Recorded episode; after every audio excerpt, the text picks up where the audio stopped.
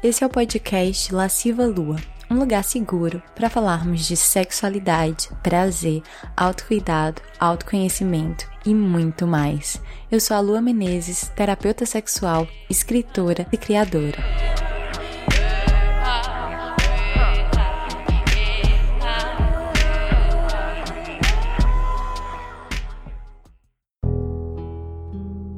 Essa temporada do podcast é patrocinada pelo curso Jardim das Delícias, um curso online para mulheres sobre prazer e sexualidade feminina, para se juntar a essa comunidade de deusas que se empoderam dos seus corpos. Basta acessar o site www.lascivalua.com. O episódio de hoje é para todo mundo que já amou e já se machucou no amor. Para todo mundo que já teve medo de amar, medo de se entregar, medo de sofrer, medo de machucar a si ou ao outro. Esse episódio é para todo mundo que já teve seu coração partido e quer juntar ou já juntou os pedaços. Esse episódio fez parte de uma série de três lives que eu fiz lá no meu Instagram sobre três medos profundos: medo de amar, medo de gozar e medo de ser feliz foram foram lives que me emocionaram. E é por isso que eu escolhi trazê-las para cá e eternizar em episódios do podcast. Então eu espero que que elas te toquem também. Tem muita coisa para a gente conversar sobre tudo isso. Então vamos começar?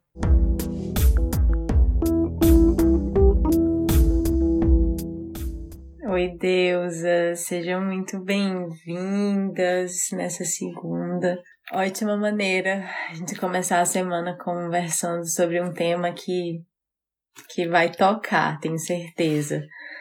Hoje a gente vai falar sobre medo de amar. E ele é o primeiro medo de uma série de três medos que a gente vai falar ao longo das próximas semanas, que eu acho que se fala pouco. E os efeitos desses medos são muito fundos. Eu perguntei na caixinha de perguntas quando vocês pensam em amor, o que é que você teme? E eu tenho uma lista gigantesca de medos que apareceram e a gente vai, vou tentar passar pelo máximo deles. Mas para falar sobre o medo de amar, eu sinto que a gente tem que começar desmistificando um pouco que amor é esse que a gente está falando. A gente não vai ser até aqui só relacionamentos amorosos, embora a gente vá dar um foco bem grande nisso, porque eu acho que nos relacionamentos amorosos fica mais escancarado o nosso medo de amar. Ou às vezes não, às vezes é um medo inconsciente. Mas aqui a gente vai acabar tocando em relações familiares, em relações de amizade, em outras relações em que o amor acontece, porque amor não é só com parceiro ou com parceira né? E às vezes a gente esquece, a gente transforma a palavra amor, que é tão grande, nessa coisa orientada a uma única pessoa. Uma única pessoa, o amor da nossa vida que vai vir e quando essa pessoa vier, vai suprir todas as nossas necessidades e nossa vida vai ficar linda, perfeita e maravilhosa. Só que não. Mas essa foi a história que nos contaram. Esse é o enredo de Hollywood. Esse é o enredo, enredo do conto de fadas que tantas de nós ainda buscam. Mas então vamos começar pelo começo. Medo de amar. De onde começa isso? A gente vai aprendendo esse medo de amar quando a gente pensa na nossa primeira infância, quando a gente pensa na gente bebê, na gente criança, o que que você sente? O que que você sente quando você pensa na sua infância? Faz esse exercício de autoconhecimento de verdade, de olhar para você, qual é o primeiro sentimento que vem? Pensou você criança, o que é que vem? Conta aqui nos comentários se você se sentir à vontade. A nossa infância, ela vai determinar muito dos nossos comportamentos futuros, porque é na primeira infância que ficam marcadas as coisas, as experiências mais intensas e mais fortes que vão influenciar o nosso comportamento futuro, o jeito como a gente entende o mundo e o jeito como a gente se relaciona. Olha aqui algumas palavras surgindo. A palavra dessa deusa: solidão, saudade, timidez, rigidez familiar. Olha como começa a aparecer algumas palavras já pesadas quando a gente faz esse exercício de voltar um pouco na nossa memória. E aí, a gente tem então é, uma questão que não é fácil, que é a relação com quem cuida da gente. Com o nosso pai, com a nossa mãe, ou com a pessoa ou as pessoas que desenvolveram essa função, que atuaram nessa função de cuidado. Porque muitas das nossas carências, e eu estou aqui incluidíssima nisso, porque eu já falei várias vezes por aqui, vem daí. Então já compartilhei muitas vezes por aqui como uma das primeiras coisas que o meu processo de autoconhecimento me mostrou, que foi essa carência gigantesca que eu tinha, era uma carência de amor paterno, porque o meu pai ele foi embora de casa quando eu tinha quatro anos e por diversos fatores na minha psicologia infantil eu não tinha estrutura emocional para entender aquilo. Eu entendi então que ele tinha ido embora por causa de mim. Crianças são muito egocentradas nesse sentido que elas ainda não têm essa divisão clara, esse entendimento claro das coisas. Então é muito fácil para uma criança se culpar ou achar que alguma coisa é por causa dela, porque ela ainda acha que ela é o centro do universo. Ela ainda tem uma fusão também muito grande com o pai e com mãe. Então, para mim, essa saída de casa do meu pai me marcou de uma maneira que eu precisei de certos anos de terapia para entender.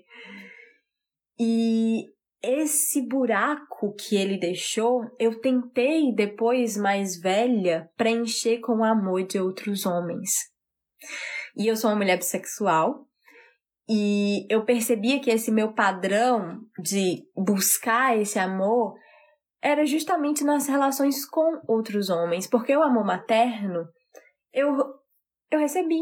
Minha mãe esteve muito presente na minha infância.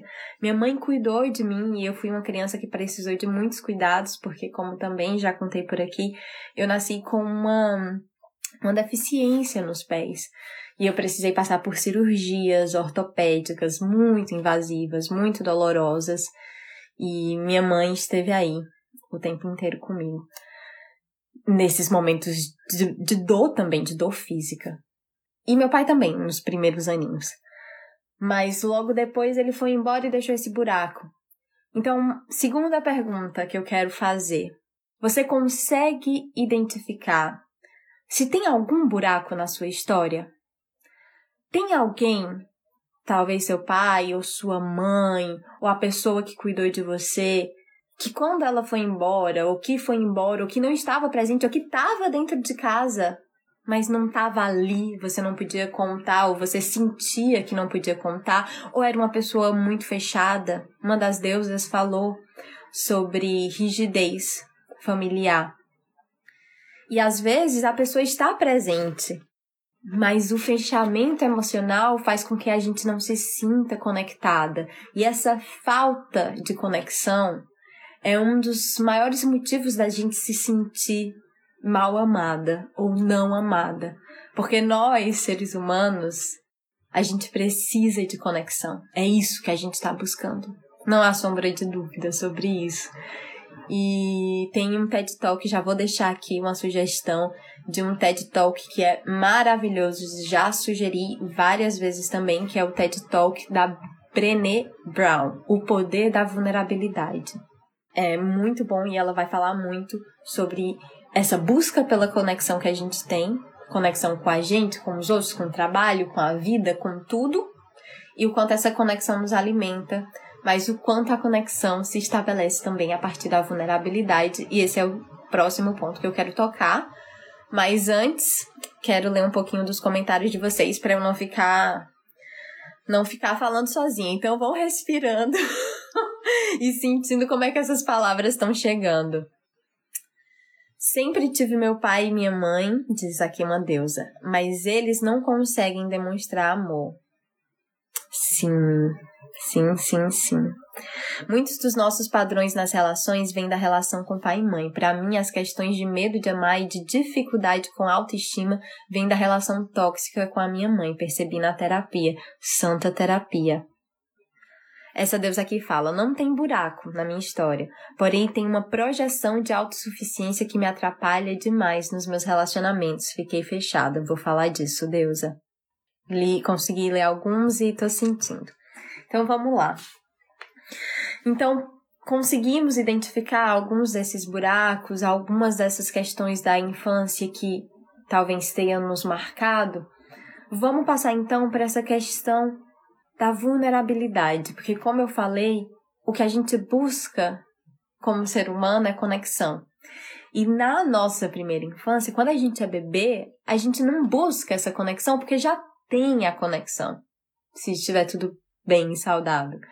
O bebê e a mãe têm uma relação de muita fusão ali no começo da, do, do puerpério, porque o bebê humano é muito frágil.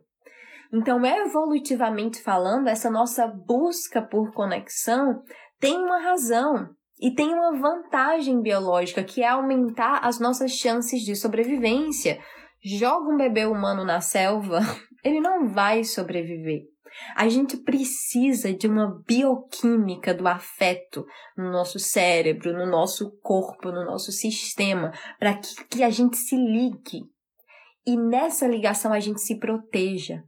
Então, por isso, a fusão, às vezes, é tão intensa de mãe e bebê. Eu recebo muitos relatos de mulheres que não têm libido nenhuma, por exemplo, no puerpério, logo depois de parir, logo depois de gestar.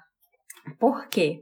Porque é esse momento de fusão. Tem aí uma um mecanismo da natureza para que a mãe volte toda a sua atenção e energia para aquela criaturinha ali frágil para aumentar as chances da nossa espécie. Então, essa busca de conexão não é uma busca só, ai, sabe, viajante, emocional, não, não, não. Tem uma busca aí que está incrustada no nosso corpo, entende?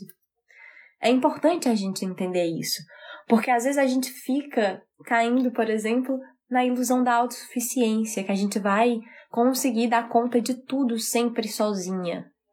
E aí tem uma outra imagem que é muito pesada também, que é essa imagem da mulher guerreira, da mulher maravilha, que vai dar conta de todos os problemas do dela, da família, do pai, do irmão, do filho, da filha, do cachorro, de todo mundo, porque a mulher é sobrecarregada numa sociedade machista e patriarcal. Eu acho que isso a gente já sabe. Então vamos voltar para a questão então da vulnerabilidade. A gente se conecta, essa conexão que a gente tanto busca, ela vem a partir da vulnerabilidade. E eu acho que isso é um dos maiores desafios do amor. Se colocar numa posição de vulnerabilidade, se entender nessa posição de vulnerabilidade. Porque todo amor vem acompanhado, sim, do risco da perda. A gente não sabe o que vai acontecer. Eu, por exemplo, sou numa relação que eu me sinto muito segura emocionalmente, que eu não tenho medos que eu tinha em outras relações que me atormentavam, como por exemplo o medo de ser abandonada, medo de ser traída. Eu não tenho isso nessa minha relação atual. Mas ninguém sabe o dia de amanhã. Não tá garantido só porque é uma relação saudável.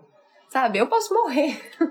Ele pode morrer, a vida é muito imprevisível. Eu sei que às vezes parece mórbido falar isso, mas não é. É a vida. E a morte faz parte da vida. A perda faz parte da vida, não tem como fugir da perda. Porque mesmo se você tentar fugir da perda, talvez você já esteja perdendo o amor em primeiro lugar. Deu para entender?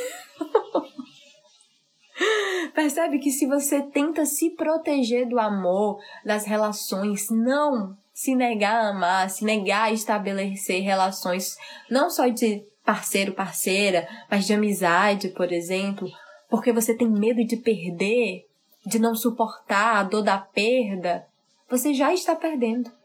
Você já está perdendo essas relações que podiam te dar alguma coisa, que podiam te dar beleza, que podiam te dar conexão, que podiam te dar suporte. Então, o medo de amar também é medo da morte. Tem exatamente. Essa deusa que falou isso é exatamente isso que eu tô dizendo. A morte enquanto conceito e a morte enquanto realidade. Então, essas proteções que a gente cria sobre o amor, elas começam, podem ter começado desde muito cedo na infância por causa de traumas, de relações tóxicas, de abusos, mas pode ser que a gente vá desenvolvendo isso, porque a gente vai sendo incrustado de medo, a gente vive de uma maneira muito terrorista, a nossa educação é, é, é muito cheia de medo, é claro, é claro, porque um sistema capitalista, patriarcal, machista, opressor não quer pessoas corajosas. Pessoas corajosas desafiam o sistema. Pessoas corajosas amam. E o amor é uma arma forte. O amor é guerrilha. O amor num mundo de ódio, de medo, de atrocidades, o amor salva. De verdade. Eu sou apaixonada pelo amor, como vocês podem perceber. E tem um motivo do sistema se alimentar e gostar e se beneficiar tanto de pessoas que não amam e que não se amam. Então, essa questão da vulnerabilidade, olha como ela aparece nos medos que eu colhi de vocês: medo de ficar exposta, medo de ser traída, medo de ser abandonada, medo de sofrer, medo de ficar sozinha, medo de não ser recíproco, medo de ser rejeitada. Isso tudo aqui é a nossa vulnerabilidade.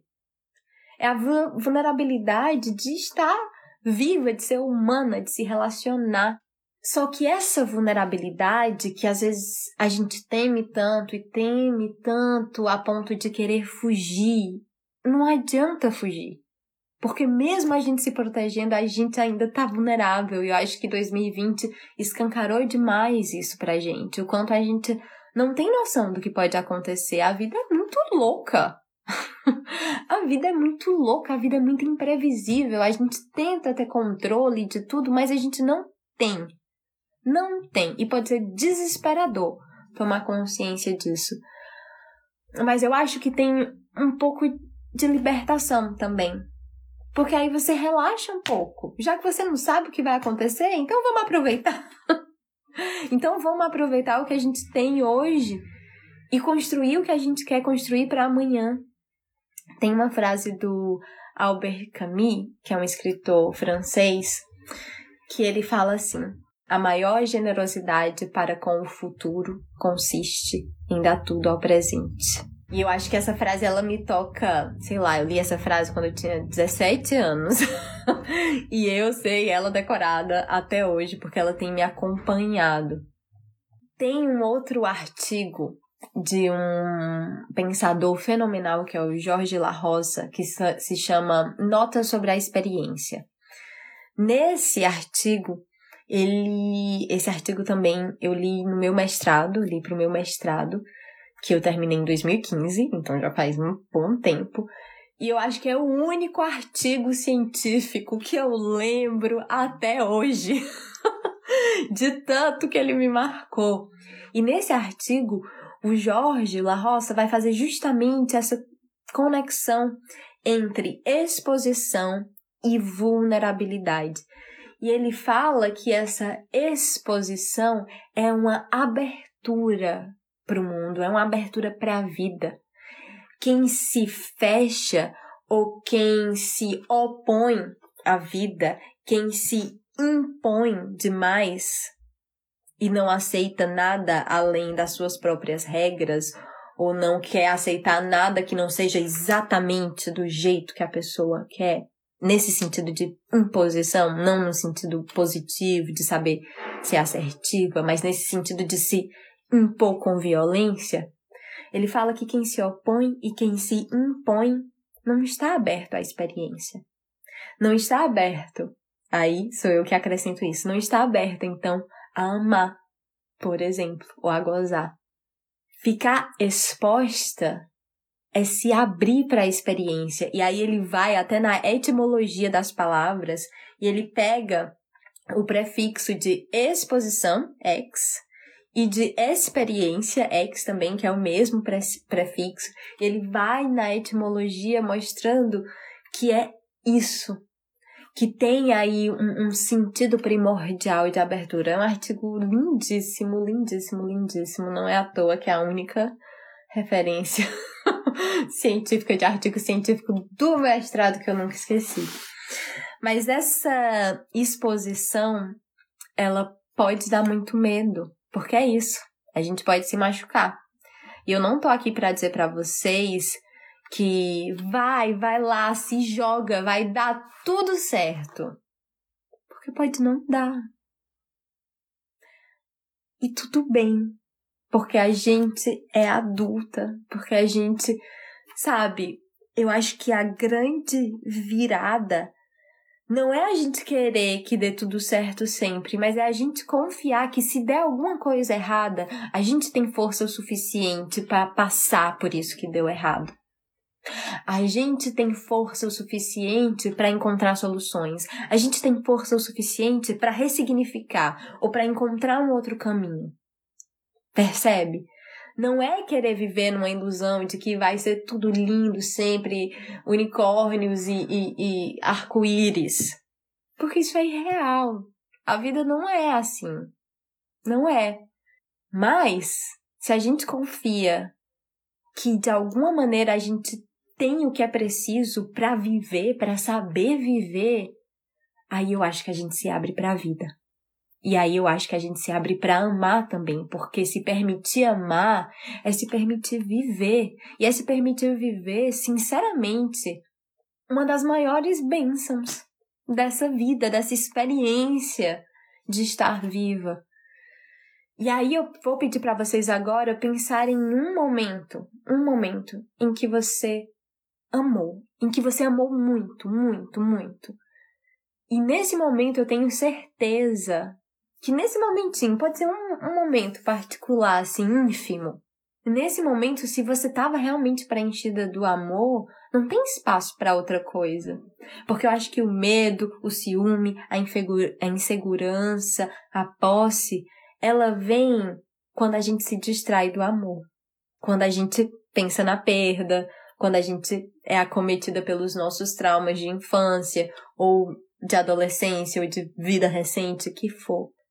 É uma, uma rupturazinha, assim, um, um crack que dá. E aí o medo vem. Mas em momentos em que você tava só amando, eu acho que não é, não é um sentimento muito físico o quanto o amor preenche. O quanto o amor, sabe, preenche a gente por dentro e, e, e faz parte de cada poro. E aí, eu acho que vem um antídoto muito potente para o medo de amar, que é o se amar. É o se amar. Porque se a gente se ama, eu acho que fica mais fácil da gente acreditar que a gente é capaz de superar os desafios da vulnerabilidade, superar os desafios do amor, dos relacionamentos. Porque se a gente se ama, a gente sabe, um, a gente sabe as nossas qualidades, a gente sabe as nossas potências, a gente sabe o que a gente já enfrentou de difícil, as coisas que a gente já venceu.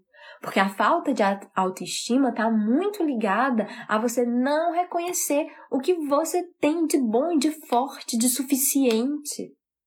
A falta de autoestima não é só não gostar do nosso corpo, da nossa face, da nossa aparência. A falta de autoestima é você não reconhecer todos os desafios que você já enfrentou para estar aqui hoje. Isso é falta de autoestima também, e isso é grave. Porque você não consegue olhar para trás e perceber, olha, mas teve aquela vez que eu passei por essa situação que foi foda, que foi foda pra caralho, sofri pra caralho, chorei, me desesperei, pensei que não ia aguentar, mas aguentei. Tô aqui. Foi horrível, mas eu tô aqui. Não foi maior do que você.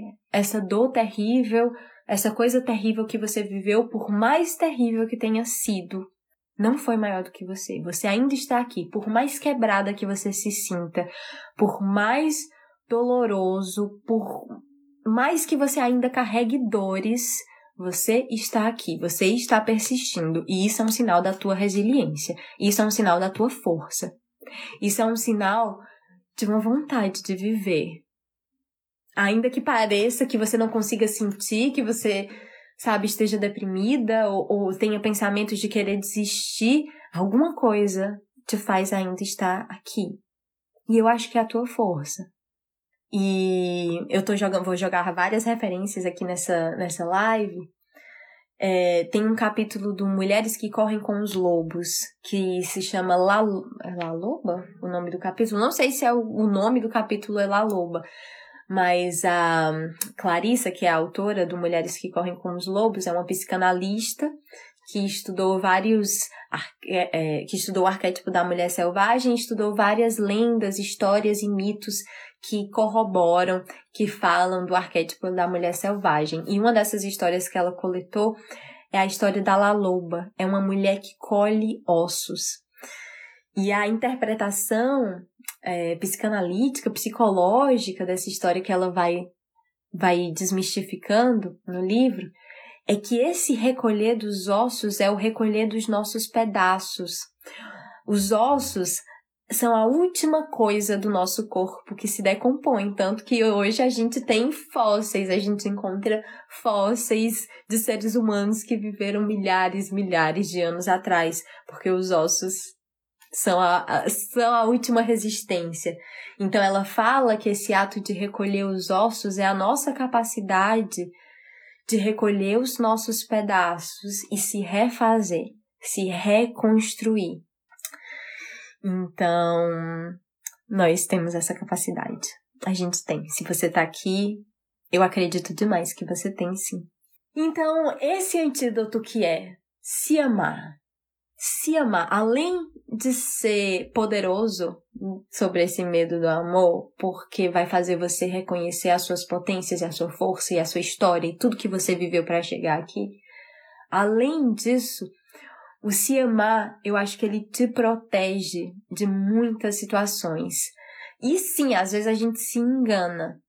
Mas eu acho que quando a gente se ama, a gente começa a aprender a dizer não para relações que são tóxicas, para relações que são ruins, para as relações que nos fazem mal. A gente começa a identificar os padrões, os padrões dessas relações que nos machucaram. Então, por exemplo, recebi aqui nos medos de vocês uma deusa falando: eu tenho medo de cair na minha terceira relação abusiva. E isso é muito comum, infelizmente. Como terapeuta, eu vejo isso. Deusas, mulheres que acabam caindo em mais de uma relação abusiva. Por quê? Porque é importante sim que a gente eduque homens, não a gente mulher, mas a gente sociedade, que a gente não tem esse papel de ser escolinha do homem, né? Vamos lembrar disso. Mas a gente, sociedade, sim, os homens precisam aprender certas coisas, mas a gente também precisa aprender certas coisas no sentido de aprender a dizer não, não aceitar relações em que há desrespeito, em que há diminuição da nossa pessoa, sabe? Em que há agressão. E tem muitas questões aí. Não, não, pelo amor de Deus, espero que essas palavras cheguem com muita clareza, porque a gente não está falando aqui de culpabilizar vítimas, de culpabilizar mulheres que estão em relações abusivas, porque a gente sabe que tem uma estrutura que muitas vezes faz com que a gente não entenda a relação como abusiva. Que faz com que a gente acredite que amor dói, que faz com que a gente acredite que é normal a pessoa com quem a gente divide casa, vida, xingar a gente, diminuir a gente, agredir verbalmente ou psicologicamente. Isso não é normal, não deveria ser normal. Pode até ser normal, mas deveria ser? Será que é normal uma relação em que há agressões psicológicas e verbais? E essa é uma parte muito dolorosa de muita gente encarar, porque muitas pessoas acham que não estão em relações violentas porque não há violência física, mas há outros tipos de violência. E que às vezes são tão devastadoras, podem ser tão devastadoras quanto a violência física. Então, o se amar, ele vem num sentido de também nos ajudar a aprender a dizer não para essas relações, a procurar ajuda, então procurar terapia, procurar delegacia se for preciso, procurar rede de apoio, procurar amigas quando a gente não dá conta. Isso também é um ato de se amar, quando você percebe que você não tá dando conta de passar por determinada situação sozinha, quem é que você pode ligar, quem é que você pode contar nessas horas. Procurar ajuda também é se amar. E aí acho que vem uma beleza também, quando a gente percebe que o amor e a conexão que a gente tanto busca em relações amorosas sexuais, que a gente tanto busca num parceiro ou numa parceira, a gente pode encontrar um amor tão incrível quanto, às vezes até melhor, em amigas, em amigos, isso também do amor romântico, de fazer a gente orientar toda a nossa energia psíquica, emocional, todas as nossas expectativas numa só pessoa. Isso é muito cruel, é pesado, mesmo em relações saudáveis, mesmo que essa uma outra pessoa seja incrível, seja uma pessoa muito legal, seja uma pessoa que te ama, que se preocupa com você, que tem, tem cuidado e consideração por você, mesmo assim, jogar todas as expectativas da sua vida e toda a expectativa de felicidade nessa outra pessoa é injusto e é pesado. É um, um, um fardo muito maior do que qualquer pessoa consegue carregar. E aqui tem um, um comentário muito bom da Deus. A relação com a minha mãe era tóxica, rompeu o contato, ouvi os meus próprios pensamentos, me libertou para me amar. Me sinto livre para tudo hoje. Sim, deusa, que, que bom, que bom. E às vezes a gente acha que a gente está presa a relações, que a gente tem que continuar porque é família, por exemplo, porque é para sempre, ou porque casou e prometeu que ia ser para sempre. Nada é para sempre. Gente, nada é para sempre nessa vida. A grande verdade é que tá tudo em movimento, tá tudo se transformando o tempo todo. E às vezes a gente fica com essa ideia fixa do para sempre, e essa é uma prisão em que a gente se coloca. Percebe? Então, o se amar, eu acho que ele vai dar uma base para o medo de amar o outro. Se a gente se ama, sabe, no dia a dia, a gente vai começando a trabalhar tudo isso que a gente falou. E aí, já entrando no amar o outro, essa questão eu sinto que é muito importante também. A do não depositar, fazer com que a nossa vida gire em torno de uma outra pessoa. Porque aí, se a gente deposita tanta expectativa em uma outra pessoa, se essa pessoa trair, for embora, nos rejeitar, sei lá o que, se ela faz isso, aí realmente nossa vida desaba, porque a gente estava colocando tudo ali. E eu não tô diminuindo as dores de ser traída, de ser abandonada. Não, não, não. Não, é isso. Respeito as dores de vocês. Mas percebe que se a gente tem outras fontes de amor, se a gente alimenta outras fontes de amor, a gente tem um suporte do outro lado. Tem uma deusa aqui falando. Uma amizade que agora estou percebendo que é abusiva está me fazendo mal, mas consigo identificar sinais e estou me afastando, mas é muito difícil, parece uma abstinência. Sim, eu também já tive amizade abusiva e eu precisei cortar completamente. Eu já tive duas vezes. Uma eu consegui conversar e a gente remediou e ressignificou a amizade, e a outra não a outra eu realmente tive que cortar essa pessoa da minha vida. E foi muito bom. foi difícil. O processo da separação é difícil porque a gente, né, constrói uma coisa e depois para desfazer esse laço tem seus desafios, mas depois também você se liberta. depois você tem outras coisas para viver esse peso, sabe, esse peso morto que estava em cima de você, ele sai.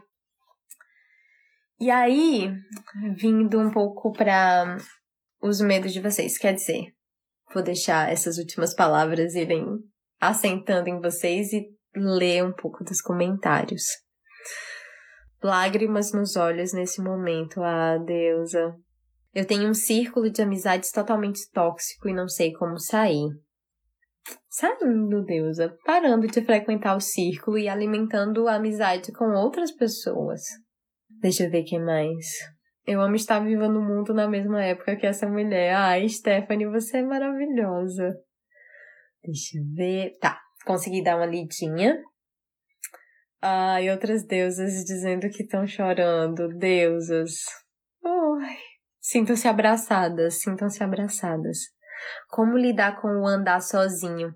Sinto que depois que larguei amizades tóxicas, fiquei sozinha e é muito difícil me curtir nesse momento. Esse era um dos pontos que eu ia falar logo agora, que é o medo de amar. Eu, eu acho que ele tem uma relação muito grande também com o medo da solidão. Porque muitas vezes a gente aceita qualquer coisa porque a gente tem medo de ficar sozinha. Então a solidão, ela é usada mesmo como um terrorismo contra mulheres. Por quê? Porque a gente foi educada para acreditar no conto de fadas, a gente foi educada para esperar pelo príncipe encantado. A gente foi educada para isso, a gente cresceu com essas histórias. A gente não foi educada para ser autônoma, a gente não foi educada para estar sozinha.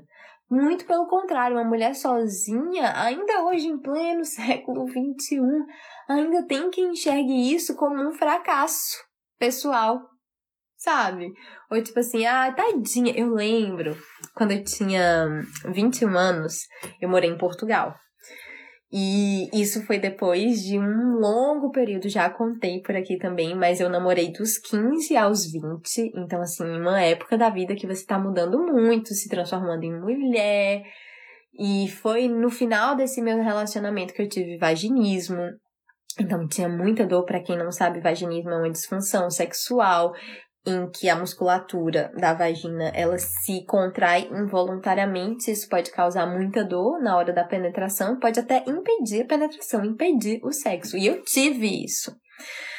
E aí, quando eu consegui me libertar dessa relação, eu estava assim, tô pronta pro mundo, 20 aninhos na testa, querendo viver.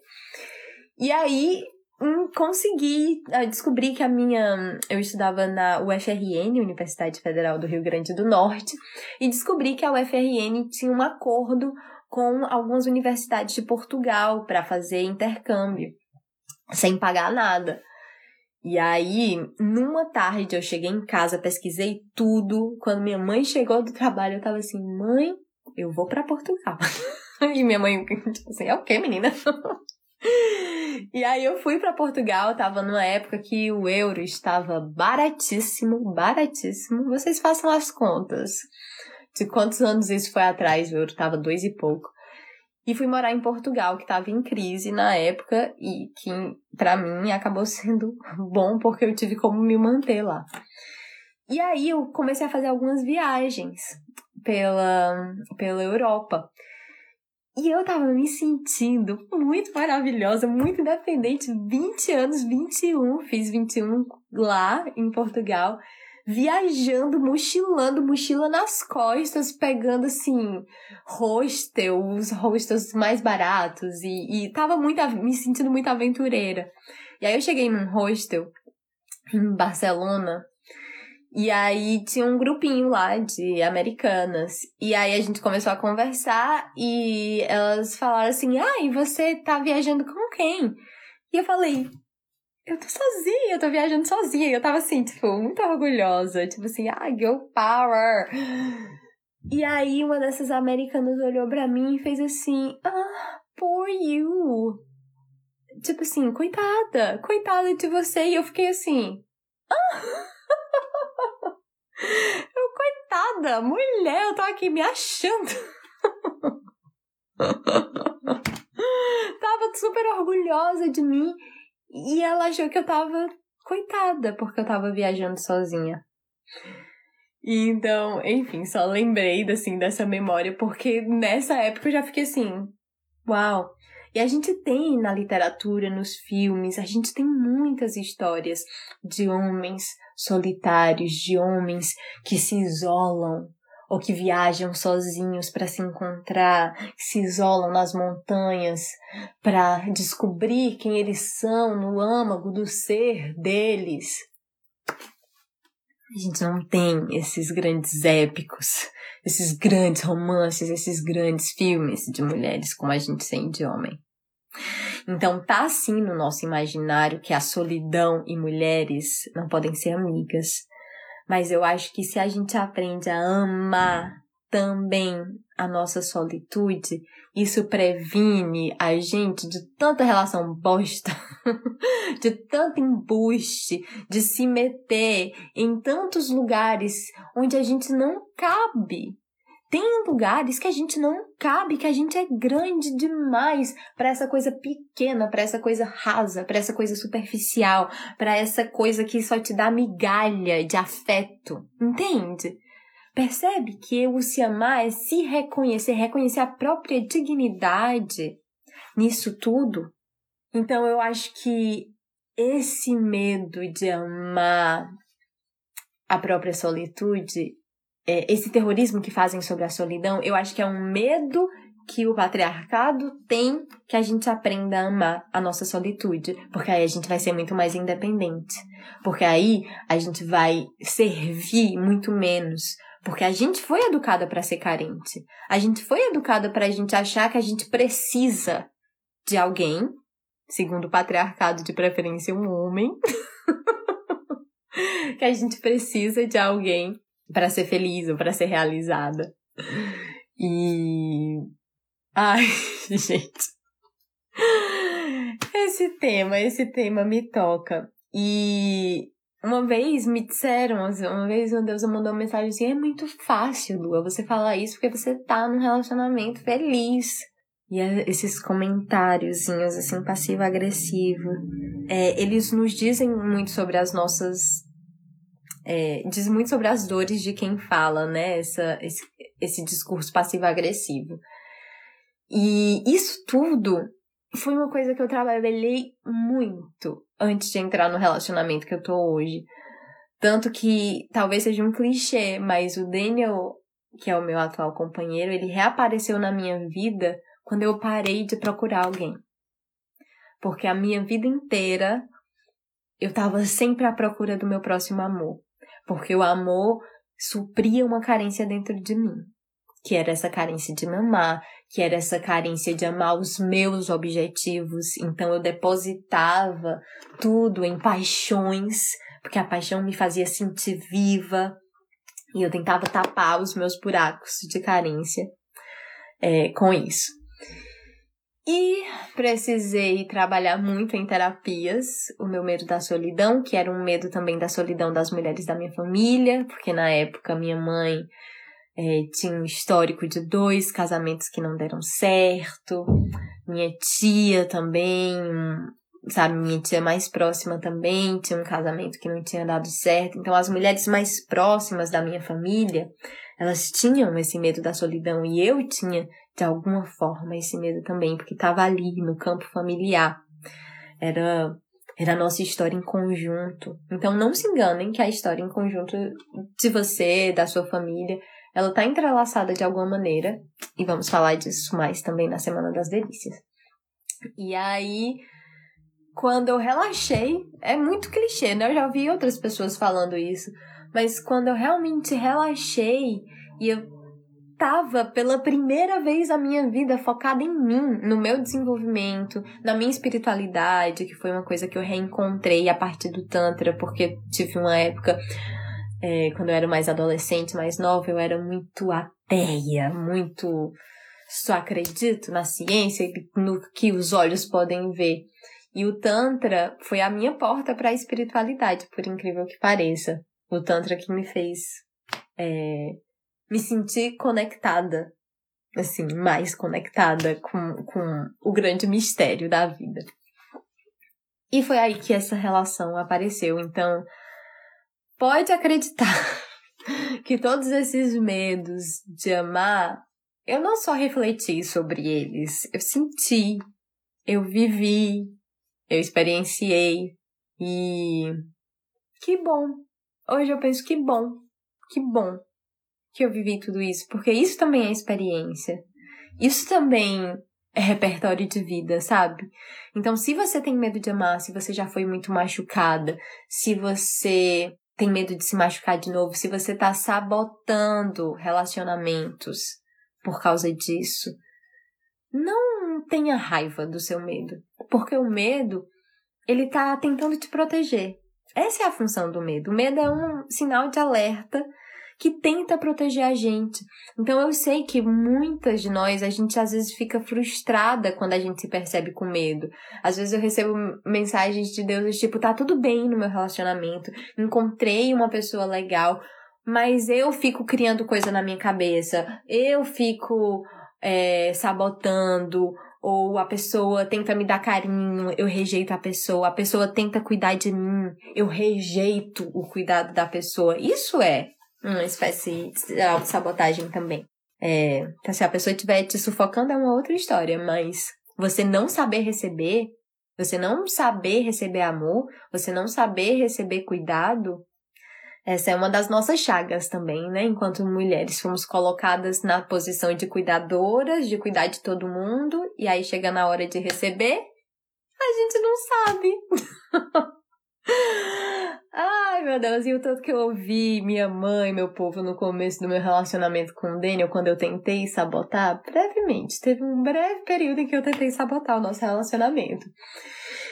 Que a minha mãe dizia, mulher, receba, aprenda a receber. Minha mãe falava desse jeito, tem a voz dela na minha cabeça. então, para você que tem medo disso tudo, em resumo, medo de amar, o que eu tenho para te falar agora nesse fizinho de live é não tenha raiva do seu medo, ele tá tentando te ajudar.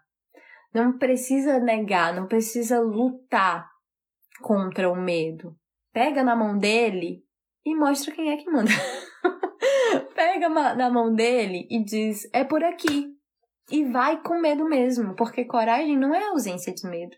Coragem é ir apesar do medo, é ir com medo, é fazer com medo. E sim, uma deusa perguntou aqui, não saber receber amor tem a ver com crenças de não merecimento também, né? Sim, sim. Muitas de nós têm crença de não merecimento, de eu não mereço ser amada, eu não mereço sentir prazer. E a gente vai falar disso aonde? Mais na Semana das Delícias também. Mas isso era o que eu queria terminar. Não lute contra o seu medo, pega na mãozinha dele e vai e acredite que você merece ser amada. E isso começa por você, de novo. Não fique esperando ser amada por alguém.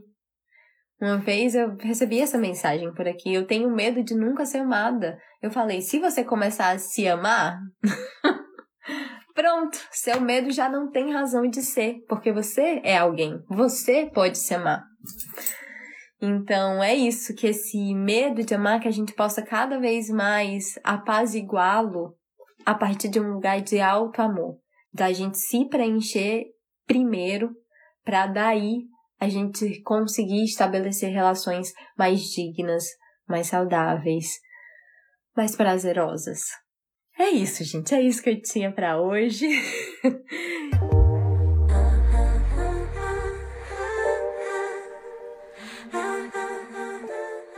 Para a sugestão lasciva de hoje, fiquei pensando em todos os livros que eu já li que têm histórias de amor que falam sobre amor.